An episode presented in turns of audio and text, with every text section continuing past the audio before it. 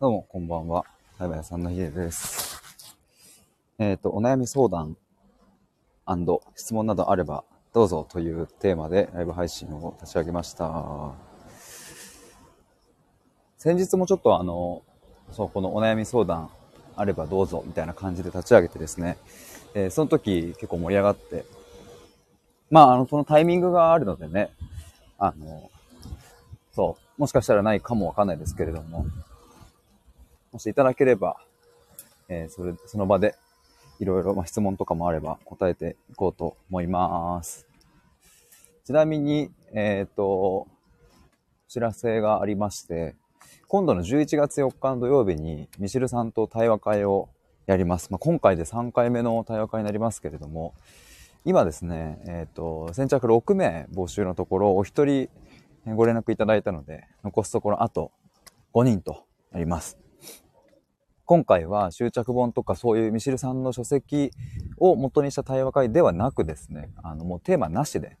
えー参加者の方がそれぞれ、えー持ち寄っていただいたそのテーマで、えっ、と、話すっていう、そういう感じの対話会なので、また打って変わって、え面白いんじゃないかなと思います。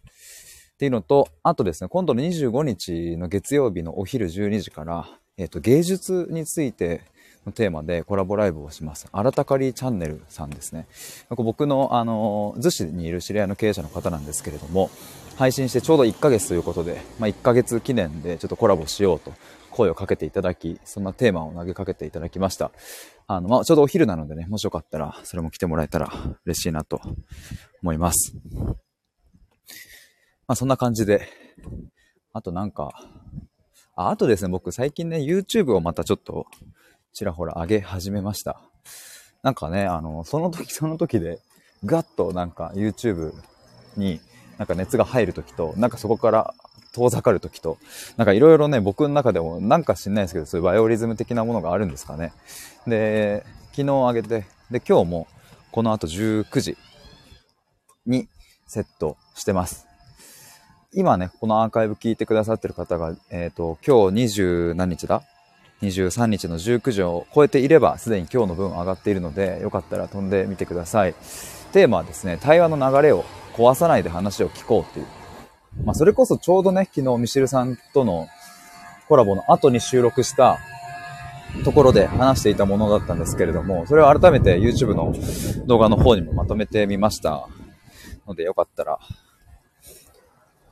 覗いてみてください。そしてチャンネル登録と高評価よろしくお願いします。てなわけで、えっ、と、コメントいただいたらお答えしていきますが、あの、まだなさそうなので、えっと、公式 LINE の方からいただいた質問について、ちょっと先にお答えしようかなと思います。公式 LINE の方からですね、僕の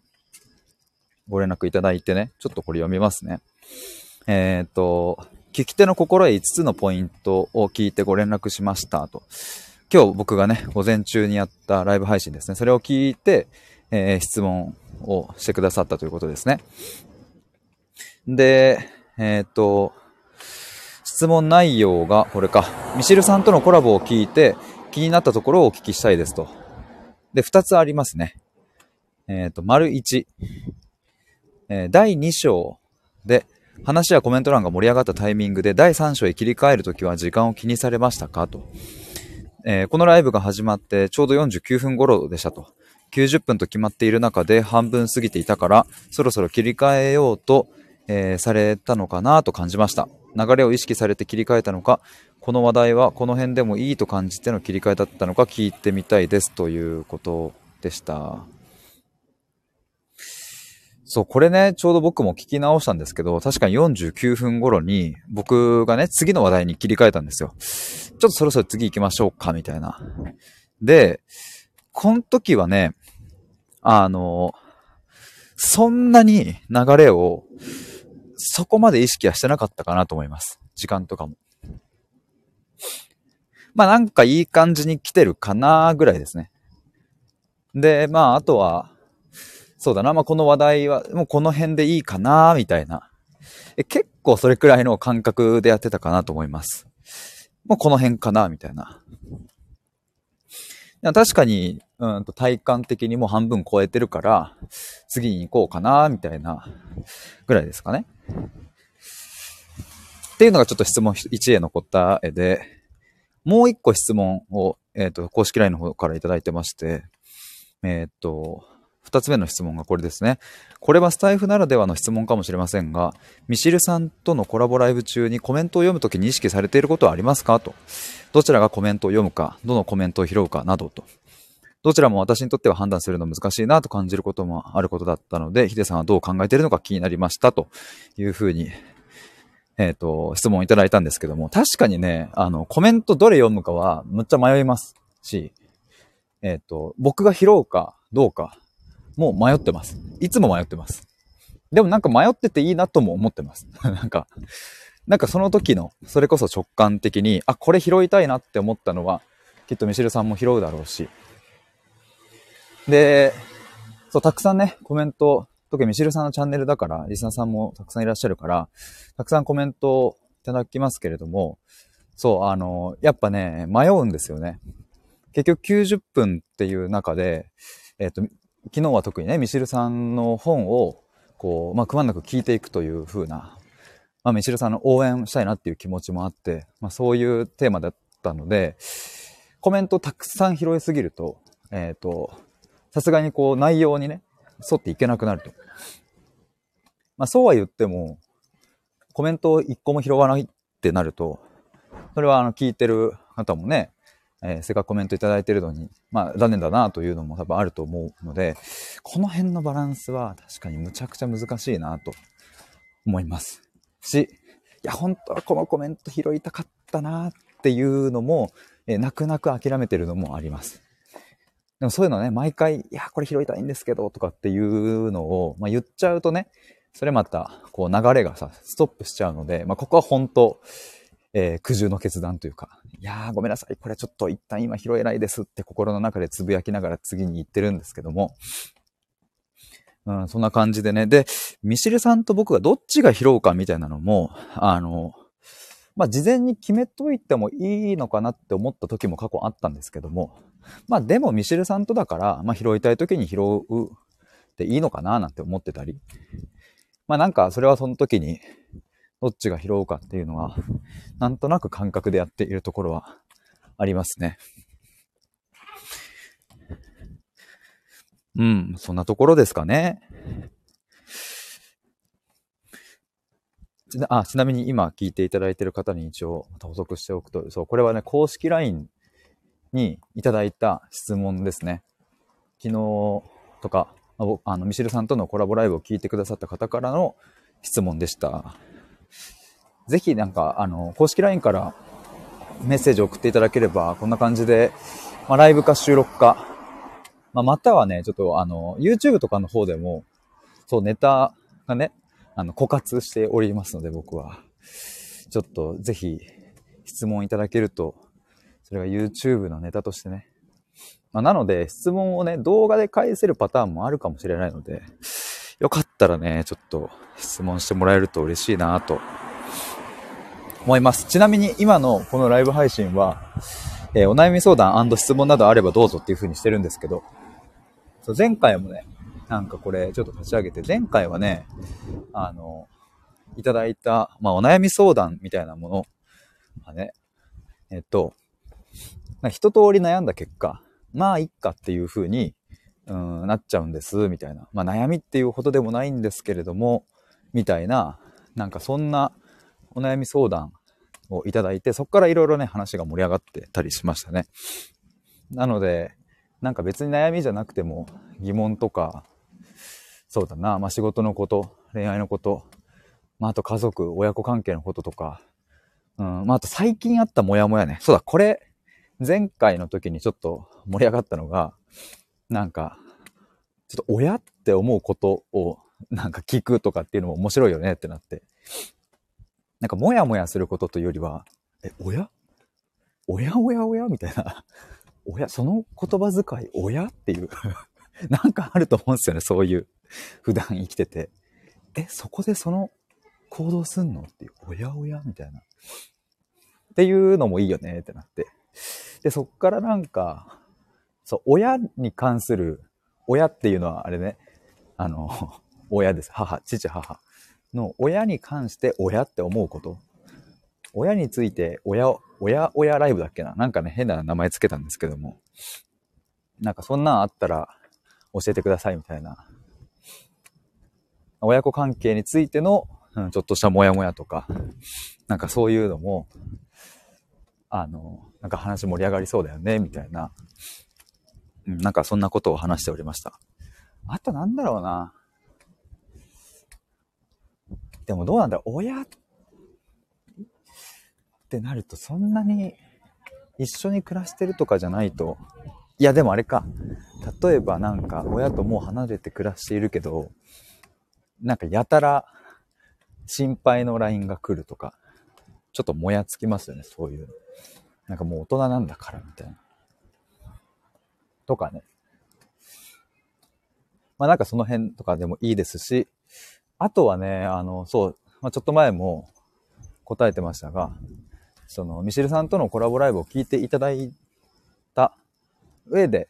なんかここでどういう風に考えてたのかとか、なんかそういう質問も、なんか嬉しいなと思ったりしております。わ、虫。わ、わわわわわわわわ、でかでっけえ虫だな。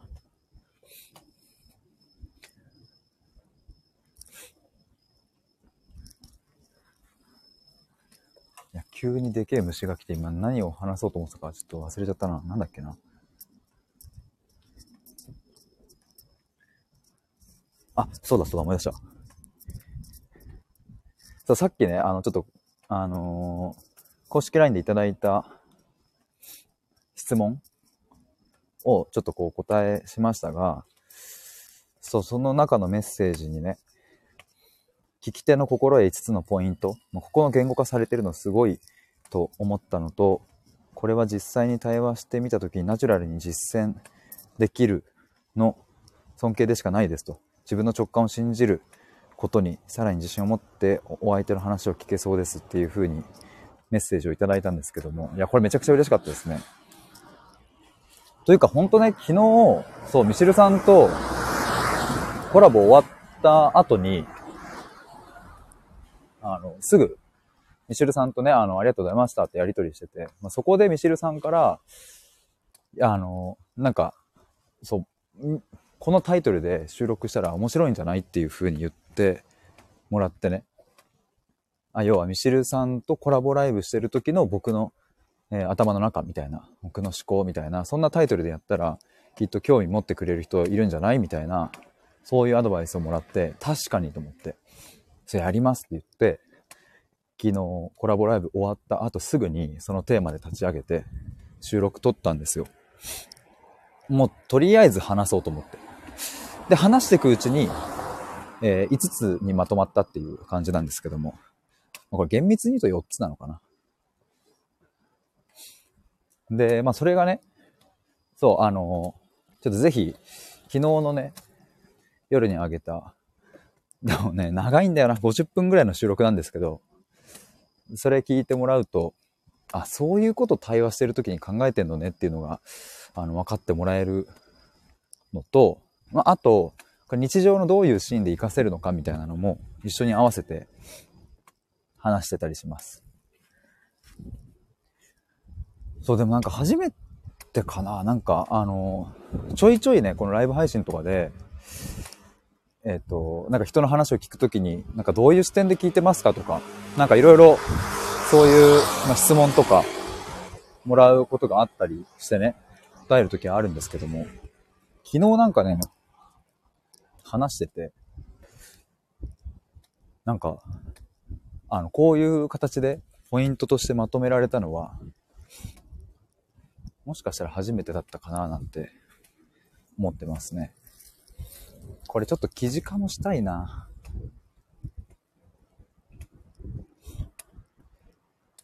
ちなみに、えっ、ー、と、ポイントはですね、これ、覚えてるかな？一つ目。一つ目が、準備はするけど白紙に戻す。えー、二つ目。えー、方向性を一緒に定める。えー、三つ目、え、流れに抗わない。えー、四つ目、え、自分の直感、ワクワク感を信じる。で、五つ目、五つ目が、まあ僕からのメッセージ的な感じになりますが、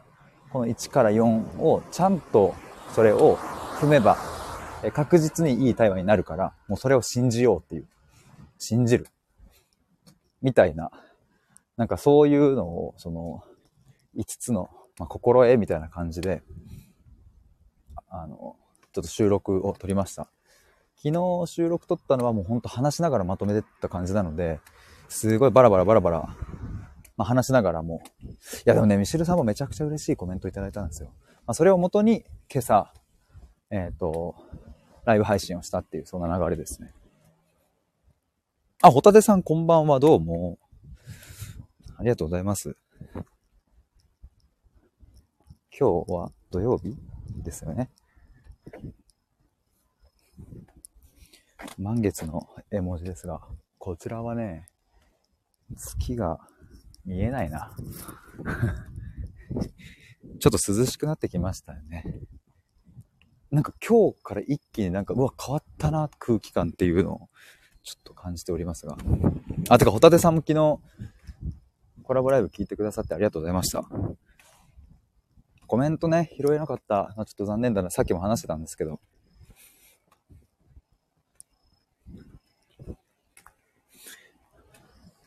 今ちょっと前何話したんだっけな。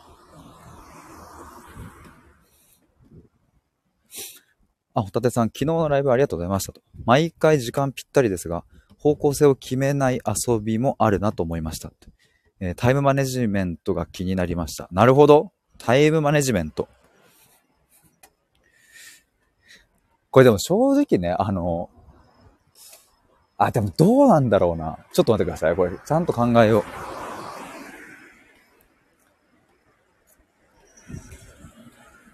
ホタテさん、タイムマネジメントをどうされてるのかと書きたかったですと。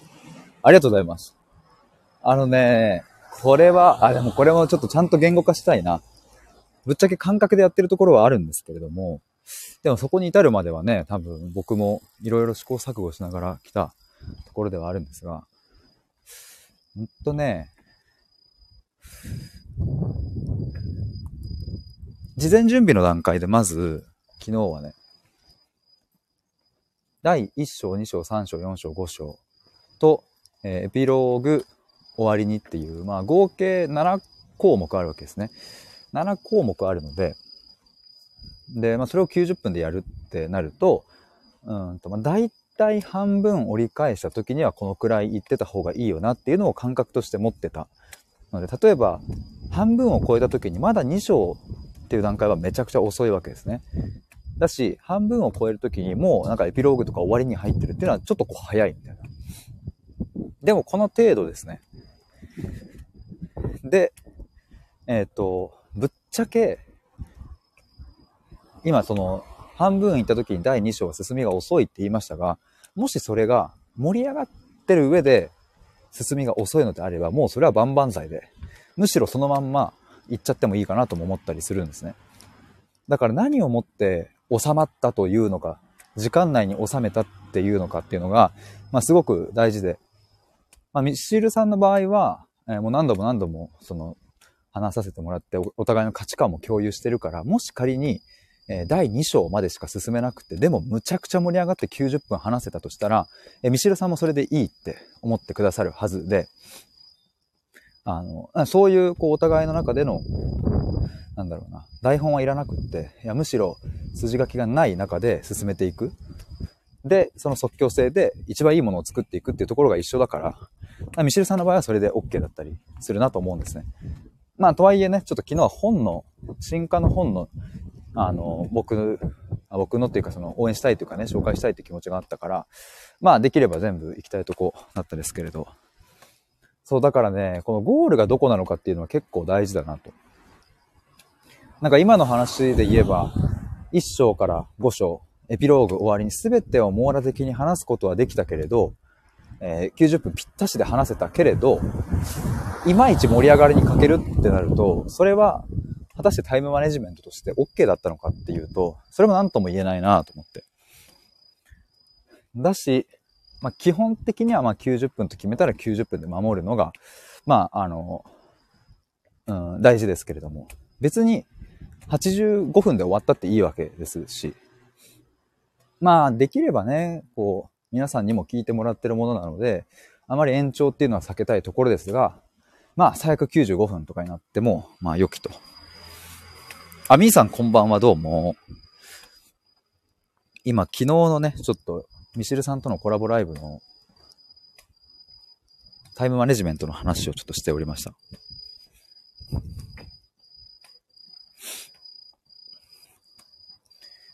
で、ぶっちゃけね、それで言うと昨日残り15分の段階で、えー、エピローグと終わりにが残ってたんですね。だから、全部の内容を網羅的に話すというところが、え、ゴールだとすれば、僕のタイムマネジメントは完全にミスってるわけですけど、ただ、ミシルさんとの関係性においては、あの、そう、さっき言ったように、結果的に一番盛り上がる形に2人で一緒に作っていくっていうのが、えっ、と、共通してるので、全部話すことは目的じゃないっていう。これはもうなんかずっと一緒にやってきたので、言葉を交わさずとも、ここはこう二人で分かっているなというふうに僕はそう思ってるんですけど。でも最後良かったですね。あの、残り15分で、えー、エピローグと終わりに両方触れたいけど、両方触れたらさすがに時間がないっていう段階に入った時に、えー、僕はちゃんと迷いました、そこで。で、迷ってますっていうのも、ミシルさんに伝えて、でもミシルさんも難しいなってなったので、じゃあここはもう僕の直感で行きますっていう風な感じに持ってったわけですけど、それが結果的にやっぱすごい良かったですね。ホタテさん、話の盛り上がり方や雰囲気などによって決めているということですね。あ、まさにありがとうございます。めちゃくちゃいい感じに。そう、本当にそうです。波って感じですね、なんか。うわーってこう、ぐわって波が来てるのに、来て盛り上がってるのに、あ、時間時間と思って、じゃあ次のテーマへってやっちゃうのはやっぱもったいないと思うんですよね。だから、あの、タイムマネジメントで、まちょっと領域によるか。領域によるからちょっと限定的に言った方がいいな。ま、昨日みたいなタイムマネジメントにおいて、やっちゃいけないのは、うんと、全部で項目がね、1章から5章、プラスエピローグと終わりに、まあ、要は全部で7項目ある。7項目を90分、それぞれ均等に分けるみたいなことは、まあ、やっちゃいけないなと思います。つまり7項目あるから、1項目あたり10何分 ?13 分か。13分にすると、まあ、91分かな？で、13分ごとに区切って区切って区切って区切って、まあちょっと1分はみ出るけど91分で収めるみたいな、その想定は一番やっちゃいけないなという感じですね。なんかもうそこら辺の時間は何時から何時これ話すみたいなのはもう一切決めないっていう。おたてさん、話せない項目は切り捨てることも大事だなと思いました。そうそう。いや、ほんとそうですね。そう結構やっぱ省く、切るっていう確かにタイムマネジメントのなんか大事な部分はそこかもしれないですね。まあ言ってもらって僕もそんな気がしてならないでございますわ。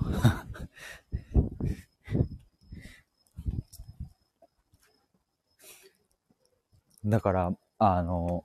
もう本当にホタテさんが言ってくださってる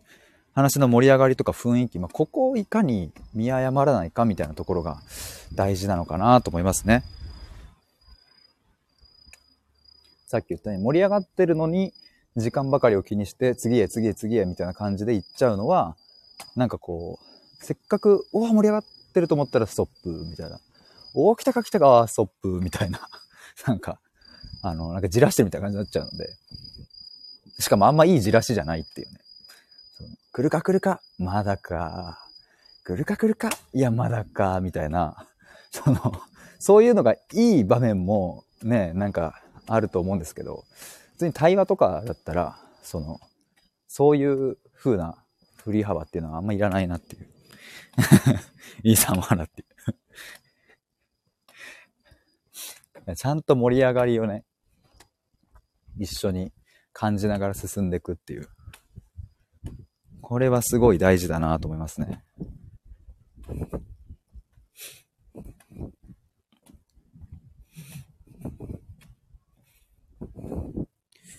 いやー。でもほんと楽しかったな、昨日。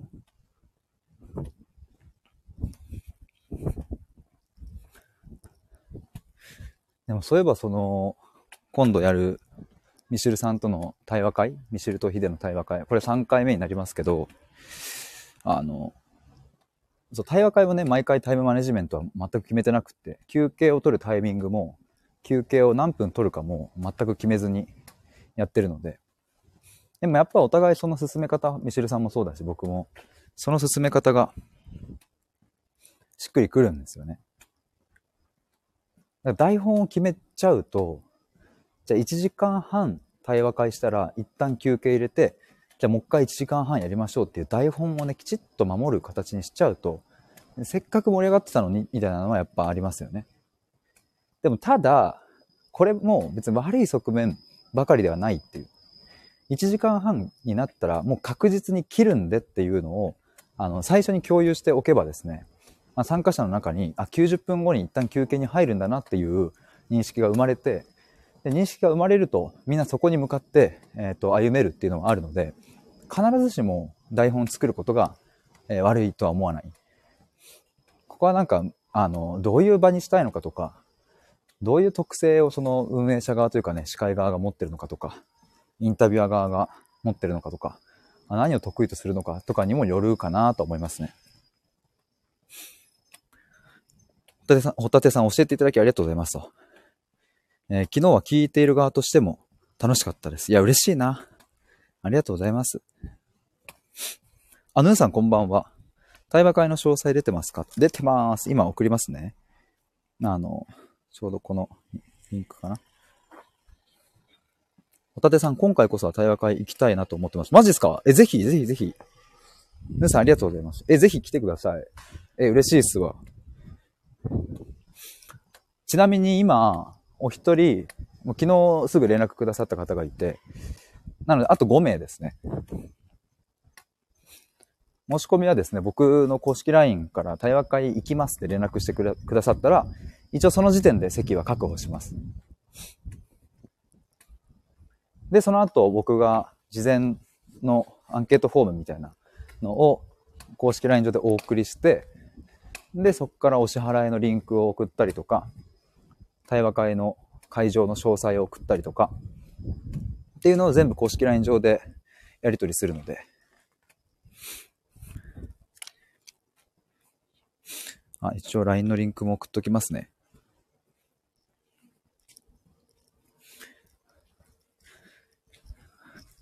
昨日のね、対話会、対話会じゃねえや、昨日のコラボでも対話会の話ちらっとしたんですけど、冒頭に。今回はね、あの、ミシルさんのくず教とか、執着本とか、それらを題材にした対話会じゃなくって、もう本当にあの、参加者の方がそれぞれ持ち寄っていただくテーマでいくっていう。だから別にあの、恋愛だけじゃなくってね、まあっていうか別に今までもね、恋愛に絞って、えー、話すみたいな感じでも、あの、1回目、2回目もね、決してそういう感じでもなかったですけども。まあでも、とはいえ執着本がね、題材になるので、そっちによりますが、ま、今回に関してはもう本当にもう何でも OK。何でも OK なので、どういう化学反応が起きるかなというのはむちゃくちゃ楽しみですね。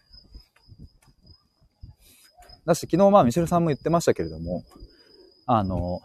まあ、正直そのテーマ思い浮かばないみたいな。でも参加してみたいし、一緒に答えのない問いについて考えてみたいし、皆さんがどんなテーマを持ってくるかを、かも、ちょっと、あの、聞いてみたいみたいな方も、あの、OK です。むしろ大事なのは、やっぱりあの、テーマを持ってくることというよりも、その場の皆さんと一緒に楽しみながら、答えのない問いを探りながら、うんと、なんか新しい発見をしたりとか、あ、そういうのもあるんだねとか、面白いねっていうのをなんか共有できる場になったらいいなと思ってるので、むしろそその気持ちを持ってきてもらうっていうのが一番大事かなっていう。あ、ホタテさんそろそろ飛行機、飛行機飛びそうなので、後ほどアーカイブ拝聴します。ありがとうございます。あ、そうなんですね。飛行機なんですね。飛行機前にありがとうございます。お疲れ様でした。一応ね、この対話会の詳細、飛んでもらうと書いてるんですけども。そう、こんな方に参加してほしいですのところに、答えのない問いについてみんなで一緒に考えたり対話したりするのが好きな方と。で、逆に正しさを競うような議論をしたりとか、結論を急いで出したいような方は今回の対話会の対象ではありませんって。また他の参加者に対して、こうした方がいいんじゃないとか、それはやめた方がいいと思うよ、みたいなアドバイスをする場でもありませんって。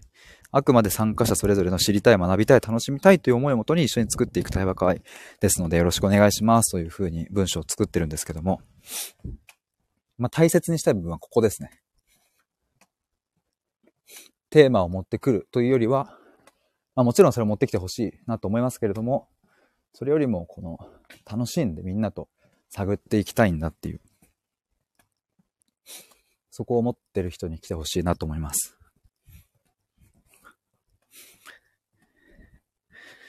持ち寄っていただくテーマはどんなものでも OK で書いてるんですけど、本当に何でも OK です。恋愛のこと、仕事のこと、家族のこと、人間関係のこと、あと、愛、信頼、自信、自己肯定感とか、うんと、まあ、悩み、悩みのことでもいいし、具体的な今抱えてる悩みのことでもいいし、もうどんなものでも OK です。A さんは恋愛のこと、B さんは仕事のこと、C さんは家庭のことみたいな、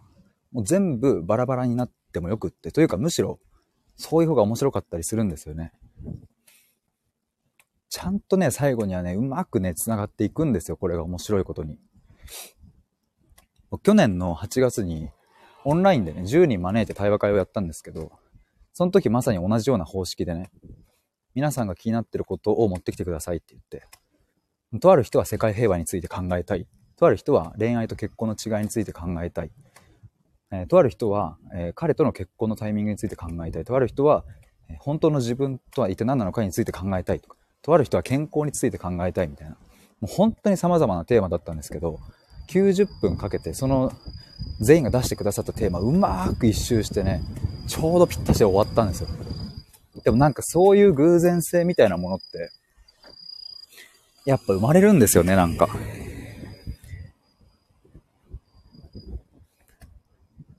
表面的には、例えば結婚のことっていう風な話が出てきても、それを深掘って深掘って深掘っていくと、実はその健康とかの方にも繋がっていたりとか、実はそれが本当の自分を知るっていうところに繋がっていたりとか、ちゃんと深く掘っていくとね、あの、どのテーマも、あの、一貫して共通するものがあるっていう。し、うん、まあ、なぜそれが起きるかっていうと、なんか適当に集めた人じゃないからっていう。まあ、適当に集めてもそうなるのかもわかんないですけども、やっぱりその場に行って対話をしたいって思う人たちが集まってるので、それがこう、うまいこと連鎖反応が起きてくるんですよね。だから、まあ、対話会、ミシルさんとの対話会も、まあ、やっぱり、あ、なんかそういう場に行ってみたいなとか、そこで話してみたいなとか、答えのない問いを一緒に探求してみたいなっていう、なんかその思いを持って、えっ、ー、と、来る人たちが一堂に集まったら、どんなにテーマが違ってたとしても、うまいことね、繋がって繋がって、ああ、それね、そっちね、みたいな、そういうので盛り上がることはもう間違いないので、ぜひ来てほしいなと思います。11月4日ですね。土曜日の13時30分か。から3時間。16時半までですね。まあ一応16時半までは決まってますが、まあもしかしたら延長というか、延長というか、まあ最後あの片付けとか、付け移動したりとか、その辺ちょっと手伝っていただくことになると思うので、まあなので17時まで、会場を借りてるのが17時までだから、まあそこまでは、あの、確保、最低でも確保していただけると嬉しいなと思います。お腹すいた。いや、でも楽しみだな。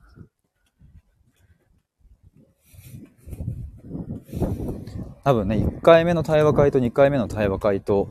きっとタイミングが合わず、本当は参加したかったけど、みたいな方も、もしかしたらいるんじゃないかなと思いますし。ぜひなんか、うん、来てもらえたら嬉しいですね。あ、花さんこんばんは。どうもどうも。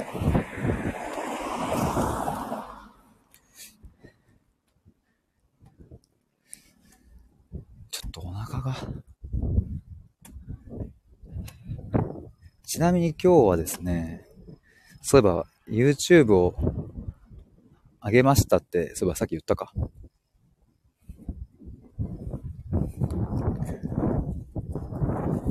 今日の YouTube は、あ、それも言ったね、冒頭に。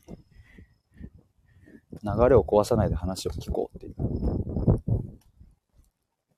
っとよかったら 見てもらえると 嬉しい。嬉しいです。花さん、私は今ネギトロ巻きを食べてます。いいな。お腹空いてる今ネギトロ巻き想像するのやばいっすわ。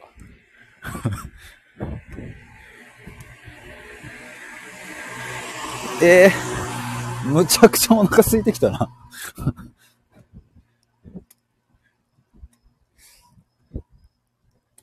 うわぁ。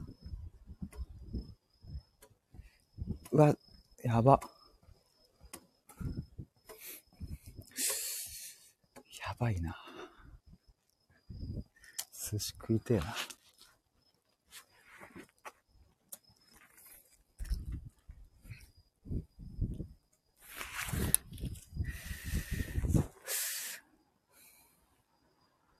ん、花さん、先ほど友人と電話をしていたのですが、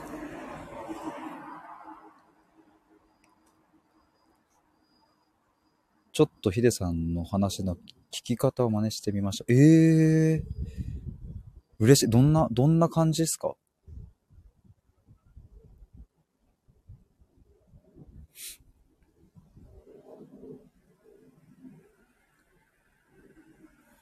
ちょっと興味深いっすね。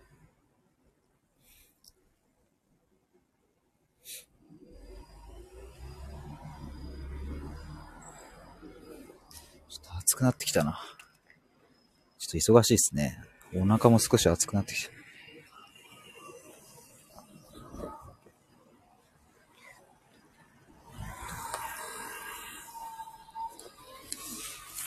花さん、相手が言ったことに対して、なんでそう考えるのか、いつからそう思っていたか、など、質問できました。おーいいですね。いや、これね、ほんとさ、字面にするとさ、そう、あの、簡単なように聞こえちゃいますけど、これなかなかね、結構難しかったりしますよね、これは。で、なんでそう思うの？って聞くのって結構その、人によってはこう、うってなんかこう、攻撃されてるっていう風に感じちゃう相手もいるから、うまくここをね、その攻撃性がない言い方というか、なんかそういうのもなんか聞き方も大事だし、いつからそう思っていたのもそうですよね。そうなんです。字面だけで言えばね、別にこれみんなその通りに言えばいいだけなんですけど。やっぱね、何を言うかっていうよりも、どうやって言うかの方が結構大事でね。でもそれができたっていうのはめっちゃいいっすね。へえ、でもこれなんかできるとやっぱり、なんか良かったですか？その友人、友達と話して。なんか新しい発見なのか？お、花さん、はいと。花さん、聞くときの空気感とかめっちゃ神経使いません、使いますね。ここは。うん。そうなんですよね。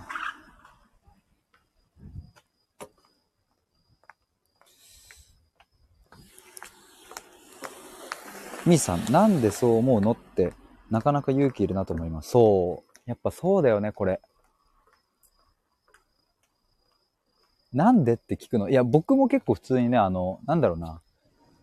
クライアントの方だったら逆に、その、もう対話しに来てるから、あの、全然聞きやすいっていうのはあるんだけど、日常生活の方が若干むずいかも。友達とか、家族とか、え、なんでそう思うのっていうのを、パッて聞くのって、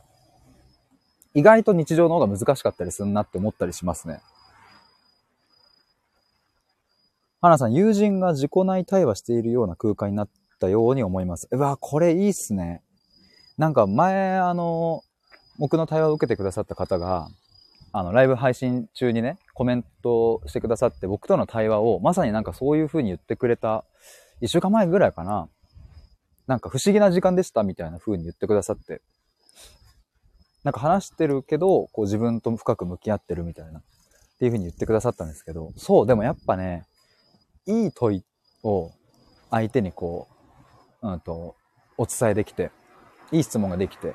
いい空気感で話ができて、会話がどんどんどんどん深まっていくと、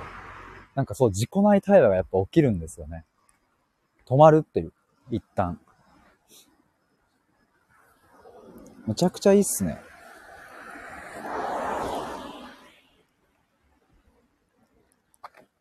二人で話してるのに自己内対話がはかどるっていうのは、本当本当すごい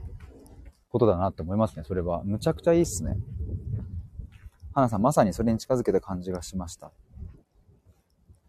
いや、すごくいいな。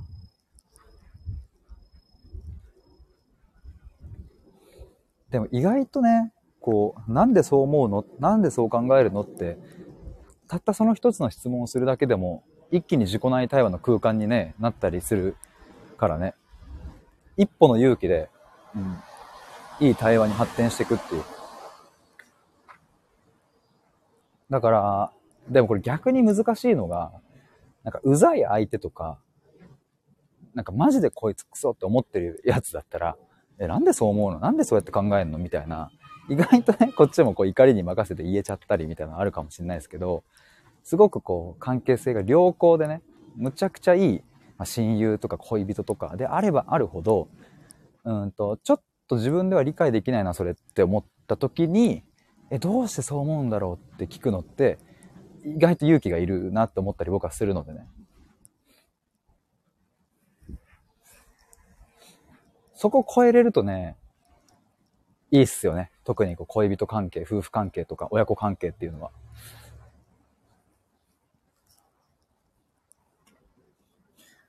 花さん、二人で海の中を潜っているような感覚でした。いや、いいですね。しかもそれを電話でそういう風な感覚になるっていうのは、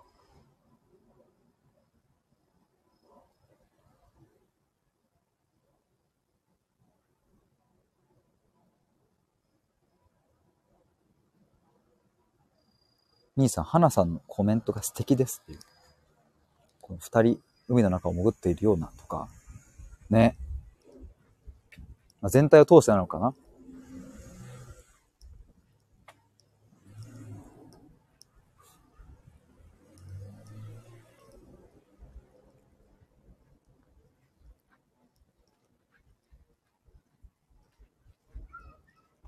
なんか実際に二人で海潜って対話とかしたらどうなるんだろうなって今ちょっと思ったんですけど。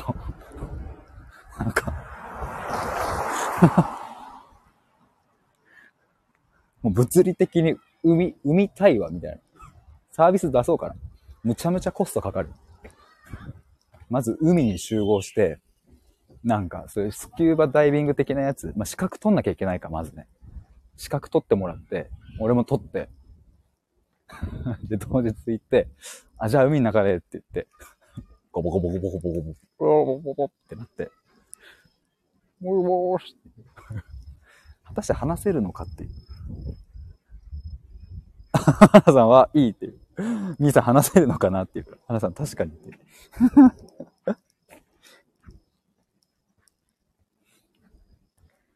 でもよくプールとかでやんなかったっすか？小学生の時とか。潜って、なんか伝え合うみたいな。全然わかんないかと思いきや意外とニュアンスでわかるみたいな。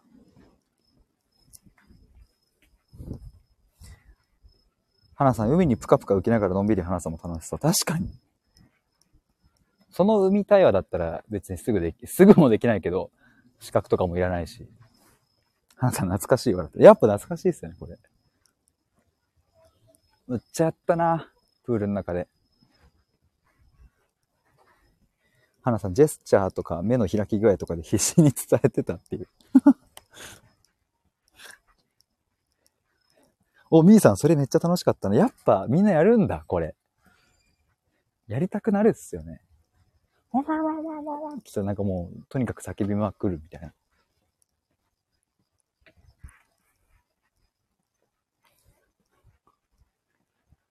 へえ、なんか、海対話いいな。なんかよくね、森の中で入って対話するみたいなのって結構そのプログラムでやってる人もいるし、結構ね、僕の知り合いでも、森を使ってやるっていう人は、思い浮かぶだけでも数人結構いるな。でもなんか海の上で対話する人は、あ、前ちょっといたかな。でも海はいいな。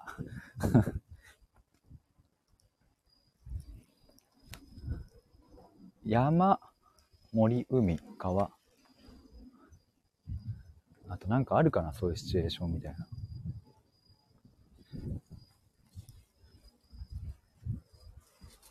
花さん、手話できる同士なら潜りながらも対話できるのかも。ああ、確かに。確かにそうだ。兄さん、対話かける自然ってすごいことが起こりそうな気がしますっていう。いや、間違いないな。でも僕もね、クライアントの方と結構その自然の中で、まあ、あの、森とかまでは行けてないけど、ちょっと散歩しながらとか、あの、そういうの結構あるですね。まあ、ファミレス対話の時とかは東京駅付近で集合するので、基本的に皆さんと一緒に皇居の方に行って、うわわわわわわガがでかい。皇居の方に行って、あの、芝生に座って話したりとか、結構毎回やったりしてるんですけど、花さん確かに。花さんいつかは宇宙対話っていう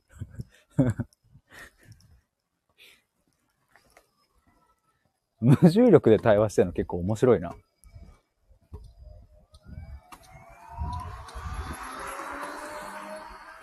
なんか座禅組んで、そのお坊さんみたいに座禅組んで、空中にね、ぷかーって浮かびながら、くるくる回りながら、なんか目閉じながら会話したいな。むっちゃシュールだな。なんか、壁にぶつかってバウンドしながら。ミさん宇宙すごいっていう。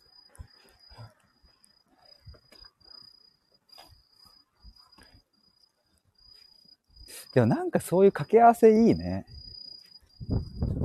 掛け合わせての対話の場所。あ、焚き火よかったな。それこそ今度僕10月14、15でね、台湾の合宿をね、開くんですけど、僕春に参加者としてそれ参加した時に、焚き火を囲みながらみんなで話したんですけど、めちゃくちゃ良かったな、焚き火は。ほんと良かった。花さん力抜けていい感じになりそう。あ、さっきの無重力対話ね。無重力対話。語呂はいいけどな。実現できない。花さん、焚き火普段と違う感じで話せるんですかね？うん、やっぱね、エモくなる。も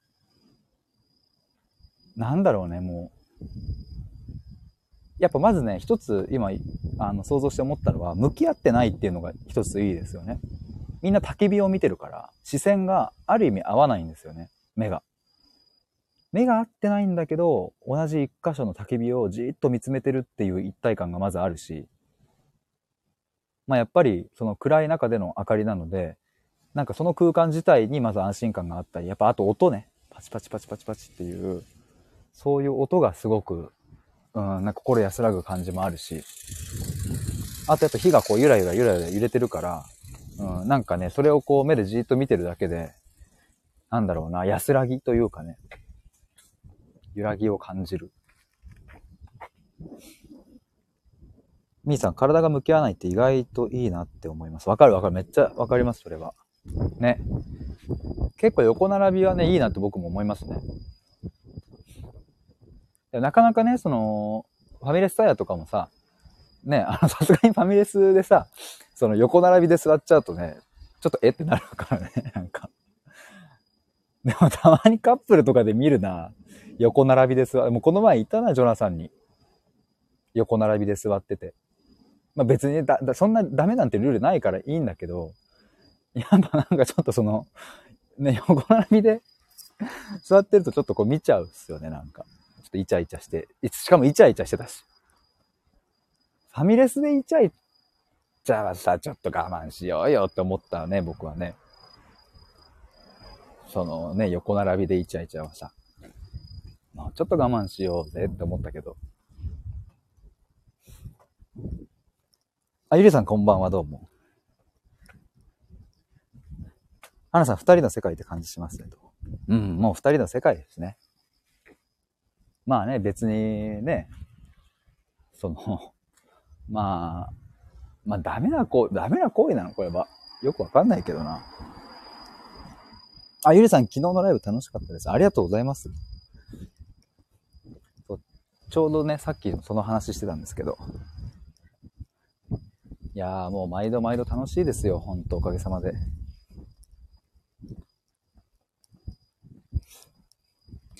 ああ、でもね、ちょっとごめんなさい。また行ったり来たりになっちゃうけど、焚き火タイはね、ちょっとしたいかもな。焚き火をみんなで囲んで、えー、でも冬とかやっても良さそうだな。でも焚き火ってね、そう簡単になんかね、じゃあやろっかってできる感じでもないというか、僕も一回調べたんですけど、なんか都内で焚き火できる場所みたいな、意外と準備が必要だったりとか、うん、するしね。場所がね、意外と難しかったり、まあ、あと東京のね、アクセスがいいところではやっぱなかなかそういう場所がないから、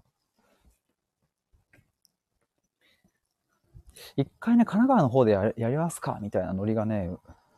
あったりしたんですけど、ちょっと知り合いの人とね。えー、なんかちょっと焚き火に詳しい人とかいたら、ちょっと連絡くださいってか、そんな人がいるのかわかんないけど。ちょっと僕やりたいとか言いつつ、自分でそういう場所を探して手配してとか、ちょっとめんどくさいなって今思ってしまったので、えっ、ー、と、そういうのやってくれる人いたら、みたいな。むちゃくちゃ嬉しいな。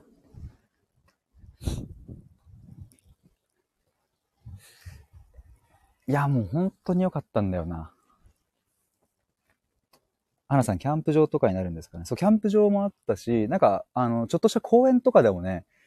焚き火スペースみたいなのがあるとこもあって、まあ、ただ木材とか、その着火したりとかね、なんかその、あと後処理とか、その辺とかはやっぱ自分たちでやんなきゃいけなかったりとか。でもね、手ぶらで焚き火みたいなプランもなんかね、なんかで見たんですけど、そこがもうちょっと潰れちゃったかななんかコロナの影響でみたいな。花さん、平公園と。なんか手ぶらで焚き火プランみたいなのちょっとどっか出してないかななんかそういうのあったらいいっすね。特に専門知識もいらないですみたいな。でもなかなかそれでビジネスを成り立たせるって難しいからやっぱないか。そういうのは。焚き火にそんなめちゃくちゃ需要ないっすもんね。だし、一回開催でね、なんか何万も取れるわけでもなさそうだし。バーベキュー付きとかかな。バーベキュー付きで、ちょっとお酒飲んでお肉食べて、夜ちょっと焚き火を囲みながらみんなで対話するみたいな。え、それいいじゃん。ちょっとなんか真冬に入る前にやりたいな。えー、なんか、なんかやりたくなってきたな。まあちょっと僕が、うん、あの、ガンガン進めるのはちょっと難しいんですけども、もしなんか、おっ、これいけんじゃね？みたいな流れが起きたら僕はちょっとやりたいと思います。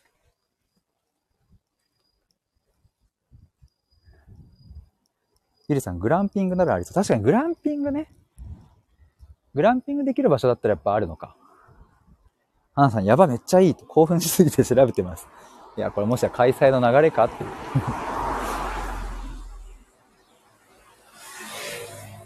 えー、ちょっとやりたいなでも。でもなんかね、やっぱ皆さんも一度は経験あると思うんですよね。そういう自然とか、なんかまったりすると普段出てこないような感情とかね、話すこととか出てきたりとか。焚き火は良きでしたよ、ほんと。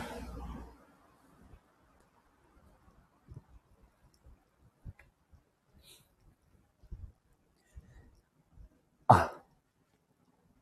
7時半になった。飯を食うか。ゆりさん、ヒデさんウクレレ弾くのありですね。確かに焚き火の中のウクレレはやばいな。トゥルルトゥトゥルつって、スローイージーをみんなで歌うっていう。タ